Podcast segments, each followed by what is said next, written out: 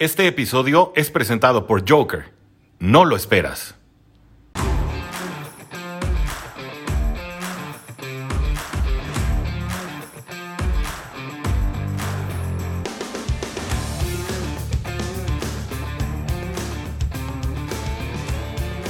Hola a todos y bienvenidos a un nuevo episodio de Cowboys en Cuartigol, donde los Cowboys no terminan y nosotros tampoco. Mi nombre es Mariana Huerta y me pueden encontrar en Twitter en arroba Queen Cowboys y en arroba Cuartigol Cowboys. ¿Y cómo están? ¿Qué tal? Espero bien, espero que hayan tenido una semana tranquila, no como la mía que estuvo completamente un desastre y de hecho por eso hasta ahorita estoy grabándoles su previa del partido, pero no los iba a dejar sin previa. Y pues para ya empezar con todo, vámonos con las noticias rápidas de una vez. Y la primera de ellas es que el kicker Greg Surling fue colocado en la lista de reserva por COVID, por lo que se va a perder al menos el partido de esta semana.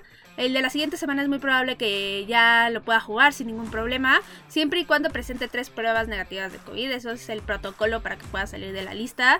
Y justo por esta razón el equipo firmó al kicker Lirim Halrulau. Así se pronuncia según yo y según lo que vi en, la información de él y obviamente por la ausencia de Surling porque el equipo no tenía ni un solo kicker, entonces sí necesitaban cubrir esa ausencia con alguien de afuera a fuerzas. Y de hecho, para llegar a él, el equipo evaluó tanto a Lirin como a Brett Maher.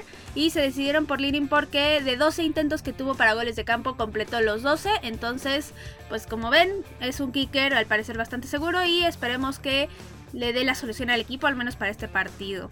Luego la siguiente noticia es que el defensive Randy Gregory se lesionó la pantorrilla. Es la misma lesión que tuvieron Michael Gallup y Dak Prescott. Y esto fue en el entrenamiento del miércoles y va a ser una lesión de varias semanas de recuperación. El equipo ya lo puso en IR, por lo que al menos se va a perder tres semanas. Y es probable que no solamente sean tres, sino que sean cuatro o cinco. Entonces esperemos que se recupere rápido. Que no sea una lesión muy grave porque sí es una pieza importante de esa defensiva. Y la última noticia justo relacionada con este tipo de lesiones es que Michael Gallup ahora sí ya va a regresar, ya el equipo decidió activarlo para este partido, entonces ya lo vamos a tener en el campo. Y pues bueno, esas fueron todas las noticias rápidas. Ahora sí vamos a pasar a hablar del partido de esta semana. Y después del desastre de la semana pasada en el partido contra Denver, los Cowboys tienen que recomponerse, corregir y demostrar que siguen siendo un equipo fuerte, con una de las mejores ofensivas de la liga, pero sobre todo tienen que demostrar que son un equipo que puede aprender de los errores y corregirlos rápidamente y salir a la cancha y como si, no como si no hubiera pasado nada, pero sí como un equipo renovado y como un equipo que puede seguir en el tope y que un partido malo no va a definir el resto de lo que sigue de la temporada. Entonces, esta semana tomó todavía más importancia de la que ya tenía, pero las circunstancias parecen en papel favorecer a los Cowboys al menos, y sí debería de ser una semana en la que los Cowboys vuelvan al camino de la victoria y se impongan frente al rival que van a tener. Entonces, como siempre, vamos a analizar todo este partido, ver toda la información previa que tenemos, ver contra quiénes se van a enfrentar los Cowboys y al final de todo esto les voy a dar mi pronóstico como siempre. Entonces el partido de esta semana es contra los Falcons, es el domingo a las 12 del día, es en el ATT Stadium, es decir, los Cowboys van de locales. Y vamos a hablar un poquito antes de nada de la historia de los Cowboys contra los Falcons. Y esta serie la lideran los Cowboys, 18 victorias contra 11 derrotas. Y de hecho ganaron los últimos dos partidos de los Cowboys. Y en postemporada se han enfrentado contra Atlanta dos veces, en el 78 y en el 81. Y las dos veces la ganaron los Cowboys, fue un juego divisional, entonces no han tenido tampoco muchos enfrentamientos ahí, pero pues la serie como ven la dominan los Cowboys. Pero lo más relevante ahorita para esta serie en este punto, digamos, en este año, es el partido de la temporada anterior porque fue aquella remontada épica de los Cowboys que tuvieron con esa patada corta con la famosa Watermelon Kick. Y fue de hecho el peor primer cuarto que yo le he visto al equipo en mi vida, sin duda alguna. No había visto tantos errores de ellos en tan poco tiempo en un partido, la verdad. Y sobre todo errores importantes. Fumbles, Atlanta, todos los puntos que quiso. Entonces sí fue un primer cuarto para el olvido del completo desastre. Pero al final de cuentas los Cowboys aprovecharon cada oportunidad para poner puntos en el marcador después y terminaron ganando 40-39 con un gol de campo milagroso en el último segundo de Greg Surden. Entonces sí, fue un partido muy cardíaco. O sea, la verdad es que sí me acuerdo perfecto el estrés que sufrí viendo ese partido porque la remontada se veía prácticamente imposible, pero al final los Cowboys lo lograron. Y pues ya veremos qué tan resentidos vienen los Falcons después de este juego. Ahora, antes de continuar con lo que sigue y de hablar ya de los Falcons como tal de esta temporada, les voy a dejar un pequeño audio de nuestro patrocinador para que se enteren de lo más nuevo y aprovechen. Joker, no lo esperas. Todo lo que necesitas al instante. El futuro del supermercado está aquí. En 15 minutos te llevamos frutas, verduras, tus marcas favoritas y todo lo que necesitas. Envío al instante. Productos de calidad, precios justos y un mundo mejor en Joker. ¿Qué más quieres? Joker, no lo esperas. Ahora sí, continuando con nuestro episodio, vamos a hablar de los Falcons. Y los Falcons son un equipo que en los últimos años no les ha ido mal tal cual, pero tampoco les ha ido bien, no ha logrado ser el mejor equipo de la NFL. Y en 2013 de hecho llegaron al Super Bowl con una temporada muy buena de su parte y estuvieron muy muy cerca de ganarlo, pero se les olvidó jugar la segunda mitad y los Patriots terminaron ganando y llevándose ese encuentro. Y a partir de ese año fueron bajando el nivel poco a poco y hasta llegar al lamentable 4 victorias, 12 derrotas, que fue el récord de su temporada anterior. Y por esa razón Dan Quinn ya no formó parte de ese equipo. Y los Falcons sí están en una plena reconstrucción. Ahora, los Falcons son ese equipo que literalmente juegan tres cuartos y el último desaparecen por completo. Y les terminan remontando los marcadores muchas de esas veces, casi todas. Y de hecho la semana pasada casi les pasa eso contra los Saints. O sea, me sigue pareciendo impresionante que sigan siendo ese equipo. O sea, porque que te pase una vez, dices, bueno, o sea, nos confiamos y pues sí, nos ganaron y qué vergüenza, ¿no? Pero que te pase tantas veces y en tan poco tiempo, en tan pocos años, digamos así, sí es de no creerse la verdad. Y pues es algo que supongo que ya traen en su ADN yo no sé la verdad que anda con los Falcons pero pues así les pasa muy seguido. Y hablando ya de su temporada de esta temporada ellos hasta ahorita tienen un récord de 4 ganados 4 perdidos. Empezaron bastante mal con dos derrotas frente a los Eagles y contra Tampa Bay. Después en semana 3 lograron ganarle a los Giants pero en la cuarta volvieron a caer frente al Washington Football Team. Después le ganaron a los Jets descansaron y le ganaron a los Dolphins perdieron después contra los Panthers y la semana pasada le ganaron a los Saints de milagro. Ahora, su ofensiva en esta temporada está rankeada como la número 24 y su defensiva como la número 10 según la NFL, pero pues estos rankings son un poco confusos porque realmente se basan en algunas estadísticas que no te ayudan mucho a ver si realmente es un buen equipo, ¿no? Pero bueno, así están rankeadas hasta ahorita las ofensivas y las defensivas de este equipo. Ahora, hablando de sus jugadores tal cual, los más importantes, primero está el coreback Matt Ryan. Y él para mí es un coreback promedio, nada más que eso la verdad, pero tampoco se le ve lanzando pases malos o intercepciones en cada jugada. Digamos que es cumplidor y hasta ahí. Él hasta ahorita lleva una temporada decente con 2.157 yardas, 15 touchdowns, 6 intercepciones 4 fumbles, de los cuales perdió 2 nada más. Y lo han capturado 14 veces, lo cual no es mucho. Entonces creo que ha tenido una temporada buena hasta el momento. Pero su punto débil es que no es un coreback tan móvil. Entonces, si los Cowboys logran colapsar la bolsa de protección y hacen que se mueva, ahí es donde puede venir o la captura o ya sea el error de Matt Ryan lanzando algún eh, pase bastante malo o una intercepción, lo que sea, ¿no? Entonces sí creo que esa es la parte donde los Cowboys tienen que corregir y tratar de presionar a Matt Ryan lo más que puedan. Otro jugador que tienen los Falcons es el running back Mike Davis. Y él es el corredor titular de Atlanta, pero no es el que lleva más yardas hasta ahorita. Él lleva 271 yardas, 3.4 promedio por acarreo, lo cual es bastante bajo. Es un promedio malo. Normalmente los promedios andan entre 4 y 4.5. Entonces 3.4 sí está muy abajo. Y también lleva apenas un touchdown. Y así como ven los números, es lo que ha pasado en esta temporada. No lo han utilizado tanto y realmente no le han sacado el jugo que le pueden sacar desde mi punto de vista. Entonces por esta razón creo que sea una amenaza muy muy grande. Otro jugador importante para ellos, y de hecho el que es el líder corredor del equipo hasta ahorita, es el que prácticamente es el todólogo, que es Cordarel Patterson. Y él, como les dije, es el líder en yardas terrestres del equipo hasta ahorita, y es un excelente ser humano al parecer, porque la semana pasada declaró en una entrevista, dijo tal cual, si mi mamá pudo tener tres trabajos para que yo estuviera aquí, por supuesto que yo puedo jugar tres posiciones diferentes. Y sí, él juega tres posiciones diferentes, juega de wide receiver, de tight end y de running back. Y la verdad es que, que haya dicho eso se me hace un detalle de agradecimiento muy bonito hacia su mamá. Entonces, pues allá hablando de él como jugador, sí es un jugador peligroso porque lo puedes encontrar en todos lados del campo. Y cuando Matt Ryan lo encuentra, la verdad es que puede hacer muchísimo daño. Hasta ahorita lleva 278 yardas por tierra, 459 por aire y 7 touchdowns combinados.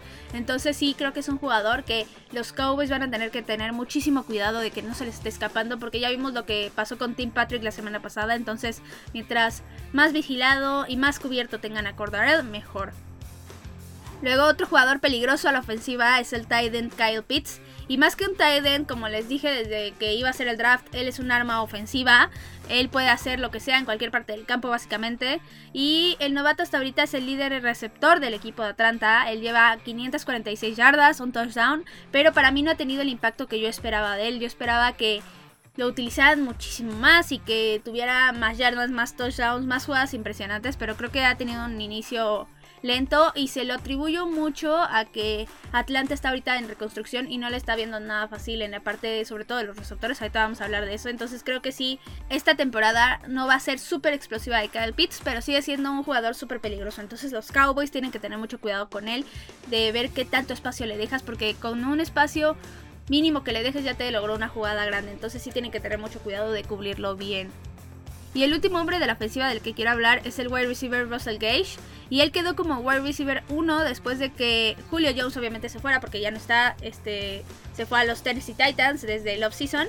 Y también después de que Calvin Ridley, que sí sigue ahí, decidiera alejarse un tiempo de la NFL por su salud mental, lo cual es de aplaudirse porque no cualquiera acepta que está mal y actúa priorizando su salud mental. Entonces qué bueno que Calvin Ridley tomó esta decisión y decidió atenderse y decidió ver qué onda con su salud mental. Pero bueno, regresando a Russell Gage, él no ha tenido una temporada muy buena, la verdad. Lleva apenas 159 yardas y un touchdown. Pero pues es la opción que tiene más Ryan, la mejor opción que tiene en la parte de los wide receivers. Entonces sí creo que pues va a tener que imponerse y demostrar que puede ser wide receiver 1 porque la verdad es que no está aportando mucho hasta ahorita. Ahora, pasándonos al lado de la defensiva de Atlanta, primero tenemos al linebacker Dion Jones. Y él es el líder tacleador del equipo con 48 tacleadas. Y digamos, es el que podía detener todo lo que está pasando en la zona media del campo, digamos, donde están los linebackers, lo que podrían hacer los tight ends, los wide receivers slot. Entonces, si hay alguien que puede detener esta parte y hacer que los Cowboys no avancen mucho ahí, podría ser él. Luego otro hombre defensivo es el outside linebacker Dante Fowler Jr. Y él es el líder en capturas del equipo con dos y pues sí, con este número es evidente que el pass rush de Atlanta es casi inexistente. La verdad que tu líder en capturas tenga nada más dos, sí es un poco lamentable. Porque los equipos, digamos, promedio, digamos, los Cowboys ahorita su líder en capturas es Randy Gregory con 5, pero Micah Parsons también tiene 5. Entonces, la verdad es que sí, que nada más tengas un hombre con 2, que sea tu máximo que tengas, sí es bastante malo y habla de que no han priorizado esta parte en la defensiva o no encuentran cómo hacer daño en la parte del pass rush. Pero bueno, al menos los Cowboys con él van a tener que tener cuidado, digamos, es la amenaza más grande que van a tener en esa parte. Y el último hombre defensivo del que quiero hablar es el safety Jalen Hawkins. Y él es porque es el líder en intercepciones. También nada más lleva dos. Pero aún así, aunque nada más sean dos, Dak Prescott va a tener que cuidarse de él y de que no le estén robando balones en esa parte. Ahora, hablando del entrenador de Atlanta, tenemos al entrenador Arthur Smith. Él es su primer año como head coach. Y el año pasado él estaba en los Titans de coordinador ofensivo. Entonces, digamos que viene con esa mentalidad ofensiva y por esa razón es muy probable que la defensiva ahorita de Atlanta no esté funcionando al 100%.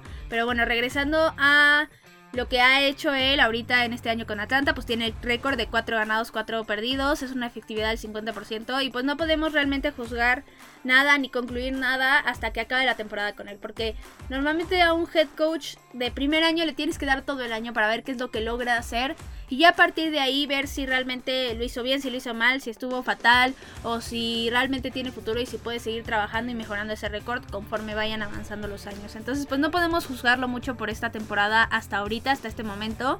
Pero hablando ya del duelo estratégico que sería contra los Cowboys, yo no creo que sea una amenaza muy grande, la verdad. No es una mente maestra tipo un Bill Belichick o un Sean McVay, entonces sí creo que por esa parte no van a tener muchos problemas los Cowboys. Y lo último que voy a mencionar de Atlanta son sus pros y contras para este partido. Y primero sus pros es que cuentan con dos hombres muy poderosos, con Kyle Pitts y con Patterson, que pueden de hecho hacer mucho daño en esa ofensiva. Y el segundo pro que les veo es las lesiones que hay de parte del lado de los Cowboys.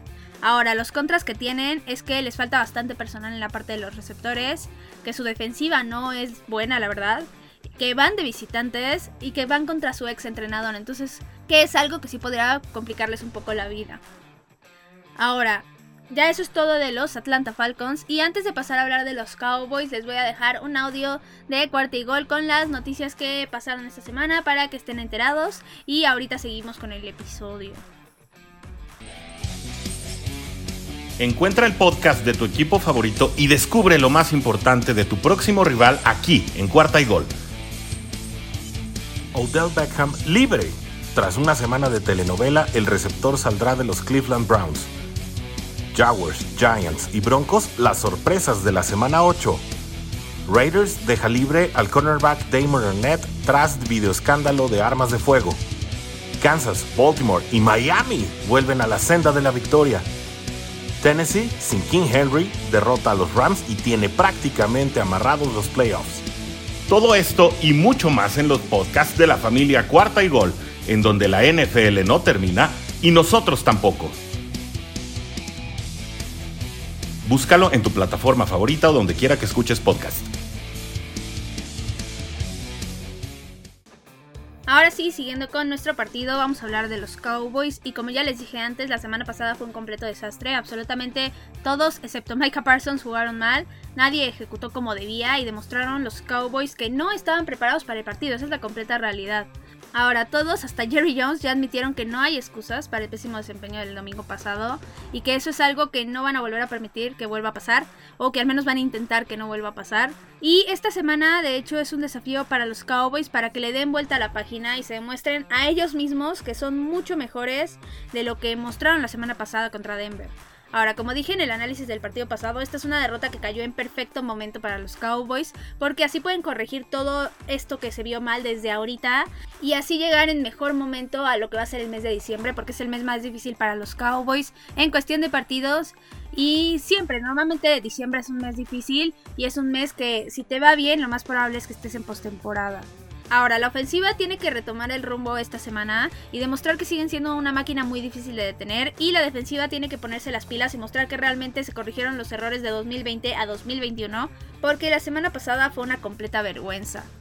Ahora ya hablando de este partido en específico y de los jugadores clave, el primero de ellos es Dak Prescott obviamente, y después de lo impreciso que estuvo Dak la semana pasada, sí o sí tiene que corregir esta parte de este partido, y con la secundaria de Atlanta yo creo que sin duda Dak puede causar muchísimo daño y tener un gran partido siempre y cuando esté preciso. Ahora otros dos hombres muy importantes van a ser tanto Zeke Elliott como Tony Pollard. Y para este juego yo sí espero un gran desempeño de la parte del juego terrestre. Ambos jugadores tienen mucho para correr mínimo unas 150 yardas en conjunto, entonces creo que sí pueden tener un gran partido y hacer mucho daño en esa parte. Pero justo para que hagan daño, la línea ofensiva tiene que estar on point, tiene que estar muy bien y fundamentalmente, más que ayudarles en el juego terrestre, tienen que detener lo más posible la presión a Dak Prescott. Mientras más cómodo tengan a Dak Prescott y pueda lanzar desde la bolsa de protección, básicamente el juego aéreo se va a volver mucho más sencillo y la ofensiva va a poder avanzar muy bien. Ahora, hablando justamente del juego aéreo, tanto CD Lamb como Mary Cooper van a tener aquí su juego de la redención porque ambos estuvieron muy mal, la verdad, la semana pasada. Entonces aquí pues van a tener que aprovechar y tratar de hacer lo mejor posible. Y hablando también del juego aéreo, vamos a tener de regreso, como ya les dije, a Michael Gallup. Y sí creo que va a ser un plus en esta ofensiva. Es un jugador muy peligroso en la zona profunda, entonces sí creo que va a ayudarle mucho a Dak Prescott en esa parte. Ahora, pasando a la defensiva, el primer hombre importante va a ser el linebacker Micah Parsons. Y él lleva dos semanas seguidas con partidazos. Y espero una tercera en esta, porque la verdad es que va a ser todavía más importante después de la ausencia de Randy Gregory. Porque yo no tengo dudas de que lo vamos a volver a ver en esa línea defensiva. Entonces prácticamente lo vamos a tener como defensiva en gran parte de las jugadas. No todas, porque hay jugadas donde no es necesario mandar presión, sino más bien cuidar la parte media, digamos esas jugadas terrestres sobre todo. Entonces sí creo que Maika va a tener un papel muy importante en este partido. Y estoy muy segura de que sí le puede llegar a Matt Ryan en alguna jugada. Ahora, hablando justo de la presión al coreback, la línea defensiva va a ser muy importante y vamos a ver cómo pueden ajustar sin tener tanto a Randy Gregory como de Marcus Dorens, que son sus dos defensive ends titulares. Entonces vamos a ver qué tal lo hacen Doran Armstrong, por ejemplo, o Tarrell Basham, que van a terminar siendo prácticamente los titulares. Ahora otro hombre clave para mí va a ser el cornerback Trevon Dix. Y esto porque también va a ser un juego de la redención para él porque estuvo muy mal el partido pasado. Entonces tiene que corregir todo lo malo que hizo y demostrar que sigue siendo el mismo jugador explosivo y que genera jugadas grandes de siempre. Y el último hombre importante es el kicker, Dirim Halrulau. Y pues vamos a ver qué puede hacer bajo presión. Esperemos que pueda ser tan certero como lo fue el entrenamiento o en el workout que le hicieron para ver si lo contrataban. Y esperemos que al menos si los Cowboys tienen que patear por ahí algún gol de campo lo consiga. Ahora, hablando de las mayores incógnitas que tienen los Cowboys para este partido, la primera de ellas es que es el segundo partido sin Tyron Smith. Así es, Tyron Smith no va a jugar en este partido. Y va a ser también el segundo partido de Terrence Steele como left tackle. Entonces, el partido de la semana pasada de Terrence Steele fue muy malo. Pero yo sí creo que con una semana más de entrenamiento puede mejorar. Entonces, sí espero una mejora de su parte. Y mientras le mantenga la presión lo más alejada posible a Dak Prescott sin cometer castigos, yo creo que con eso ya me doy por bien servida. Entonces, esperemos que sí haya corregido y que haya entrenado bastante esta semana para este duelo. Ahora, otra incógnita que tienen los Cowboys para este partido es justo cómo va a funcionar la línea defensiva sin Randy Gregory. Y yo sí creo que se va a sentir esa ausencia porque en todos los juegos Randy Gregory el que estaba completamente encima de los corebacks en prácticamente cada jugada de pase. Entonces sí creo que lo van a sentir los Cowboys. Creo que les va a costar trabajo sobre todo este partido generar presión. Pero espero que Dan Quinn logre trabajar lo más posible y que conforme vayan avanzando esta semana y la que sigue, logre mejorar esta parte y que puedan seguir presionando a los corebacks. Ahora, la última incógnita que hay para este partido es Dan Quinn contra su ex equipo. Y este es un duelo muy interesante porque Dan Quinn fue el head coach de Atlanta muchos años. Entonces sí conoce a los jugadores y sin duda puede conocerles no solamente sus debilidades, sino también sus fortalezas. Y yo sí espero que esto se pueda traducir a los jugadores y que los Cowboys puedan atacar esta parte de una forma más específica y realmente dominar este partido. Ahora, para cerrar el tema de los Cowboys, vamos a hablar de sus pros y contras que tienen para este partido. Sus pros primero es que son locales, que la ofensiva va contra una defensiva mala, la verdad, y que Dan Quinn está de nuestro lado y que puede generar daño con todo el conocimiento que ya tiene de sus jugadores. Y el único contra que encontré para los Cowboys en este partido son las lesiones que se tienen, porque pues sí son lesiones importantes y lesiones que pueden cambiar mucho el cómo se ve al equipo. Ahora, ya hablando del pronóstico que yo tengo para este partido, este es un juego que debe ser un must win para los Cowboys, sin duda alguna, porque claramente son un mejor equipo que Atlanta. Ahora, si el equipo no se confía y hacen todo bien y ahora sí ejecutan como se debe, mi pronóstico es que van a terminar ganando el partido 37 a 20 y que lo van a controlar bastante bien, que no van a sufrir como lo fue en la temporada pasada. Ahora nada más para concluir, estos juegos son los que los Cowboys deben de aprovechar para colocarse en una posición favorable en la conferencia porque la competencia está muy dura y a los Cowboys le conviene mucho tener el mejor récord posible para ver si pueden conseguir ser el sembrado número uno de la NFC y tener una semana de descanso y todos los partidos de postemporada en su casa. Entonces son los partidos que tienen que ganar sí o sí y que tienen que aprovechar para irse arriba y para estar en el tope de esa NFC. Ahora, el episodio no se acaba aquí, porque en el análisis post partido no pudimos hablar de la división. Y entonces vamos a hacerlo ahorita, y pues esta es su sección División Vaquera, como siempre. Y vamos a hablar primero de los partidos de los rivales divisionales. Y el primero que tuvimos la semana pasada fue el de los Raiders contra los Giants. Y aquí ganaron los Giants 23 a 16. Y la verdad es que este fue un resultado que me sorprendió bastante. Porque yo sí veía a los Raiders ganándoles bien y con un equipo superior. Pero como siempre, pues salieron los Raiders gitanos, que siempre salen, y terminaron perdiendo este partido. Y el otro duelo que tuvimos fue el de Chargers contra las Águilas. Y aquí sí ganaron los Chargers como debía de ser, es el resultado lógico. Pero les costó a los Chargers, la verdad, ganaron al límite como les gusta al parecer. Pero pues victoria es victoria y terminaron ganando. Y por último el Washington Football Team estuvo en semana de descanso. Ahora, los Cowboys siguen a la cabeza de la NFC East con un récord de 6 ganados, 2 perdidos y 2-0 en la división. Después le siguen las Águilas de Filadelfia con un récord de 3 ganados, 6 perdidos y 0-1 en la división. Después están los Giants con exactamente la misma marca, 3 ganados, 6 perdidos, pero 0-2 en la división. Y por último está el Washington Football Team con marca de 2 ganados, 6 perdidos y 1-0 en la división. Entonces, pues como pueden ver, aquí los Cowboys siguen dominando a pesar de que perdieron la semana pasada. Y pues bueno, ahora sí, eso fue todo por el capítulo de hoy. Recuerden que me pueden encontrar en Twitter, en arroba Queen Cowboys y en arroba cuarta y gol Cowboys. Ya saben, cualquier cosa que necesiten, ahí me encuentran. Eh, cualquier duda, cualquier pregunta, cualquier comentario, sugerencia, lo que sea, ahí me lo dejan en Twitter. También recuerden que si les gustan los episodios, recomiéndenlos con quienes ustedes gusten. Y esperen mucho más contenido porque los Cowboys no terminan y nosotros tampoco. Cowboys en cuarta y gol.